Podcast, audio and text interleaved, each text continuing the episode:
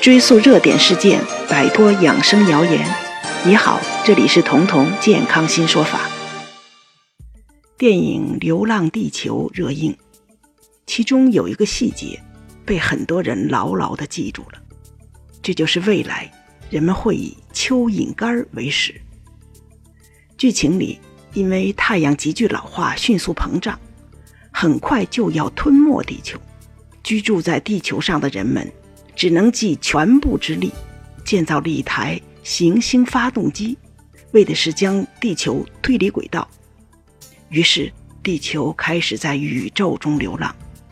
这个时候的地球表面已经不再适合人类居住，人们只能建造了一个巨大的地下城。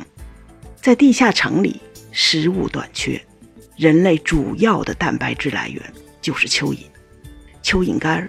于是就成了人们之间的馈赠佳品。没错，你没有听错，就是蚯蚓，就是那种下雨之后从泥里爬出来、看上去很恶心的蚯蚓。很多人觉得，用这么恶心的东西做食物也太不靠谱了吧？也有人认为，蚯蚓蛋白质丰富，完全可以吃啊。在这里，我告诉大家，《流浪地球》的这种科幻。是有现实依据的。蚯蚓当食物，不仅有营养学撑腰，而且还有医学坐镇。无论是传统的中医学还是现代的西学，蚯蚓都是入药的。先说营养，首先，蚯蚓含有不饱和脂肪酸，这一点比那些含有饱和脂肪酸高的肉类，比如说猪肉、牛肉啊。对健康有更大的好处。更重要的是，蚯蚓的主要成分是蛋白质。在过去，生活贫瘠、物质极大匮乏的时候，人们都会用虫子来代替肉。比如，闹蝗灾的时候，蝗虫把粮食都吃光了，人没东西吃，怎么办？只能吃蝗虫。无论是蝗虫还是蚯蚓，对身体的效用其实差不多。包括现在很多虫子也还是上餐桌的，比如炸蚕蛹之类的。特别是在云南，吃虫子还是当地的一种习俗。虽然虫子们的卖相可憎，但只要你下得了嘴，一来味道真的还可以，二来确实营养丰富。更重要的是，比蝗虫、蚕蛹更有说辞的是蚯蚓是入中药。在中医里，它有一个非常牛的名字，叫地龙。它的强项就是活血化瘀。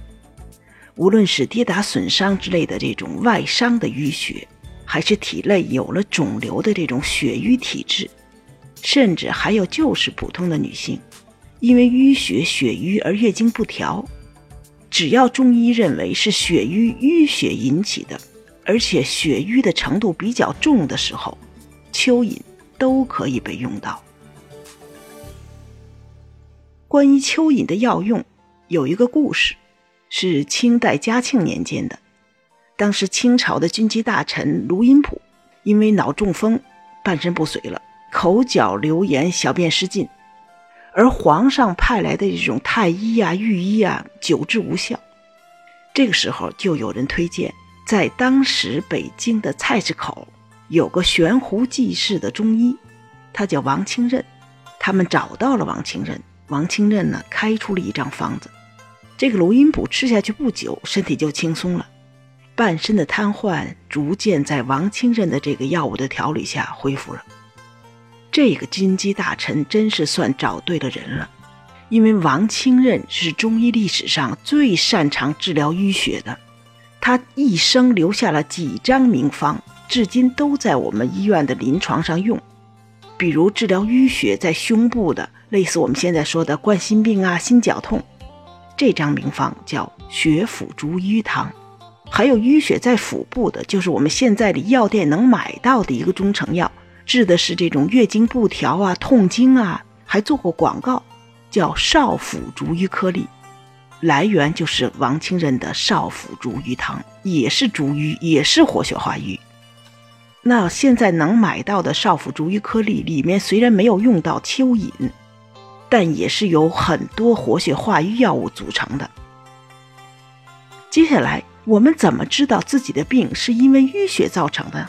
需要用到蚯蚓这种活血化瘀的药呢？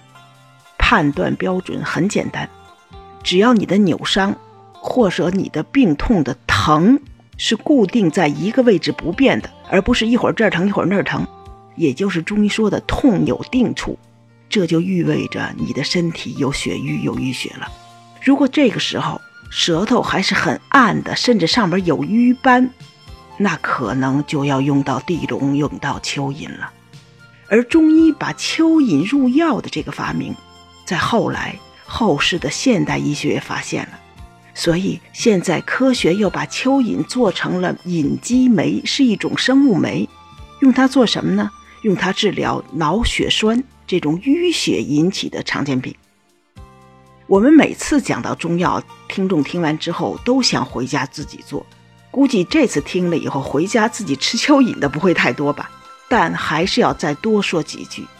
就算你能忍得了蚯蚓的不堪卖相而下咽，但蚯蚓毕竟是蚯蚓，对人体来说，它是异体蛋白，是一种外来的异物，而人体是不可能接受和自己长得一点都不像的异体蛋白进入身体而平安无事的。不知道是不是就是因为这个原因，《流浪地球》里的蚯蚓被做成了蚯蚓干儿。而中医药里用到的蚯蚓也是经过特殊炮制的。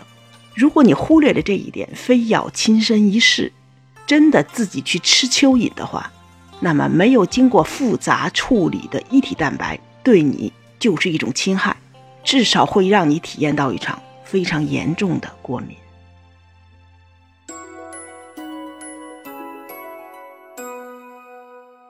本节目由健康新同学。博吉新媒联合出品，喜马拉雅独家播放。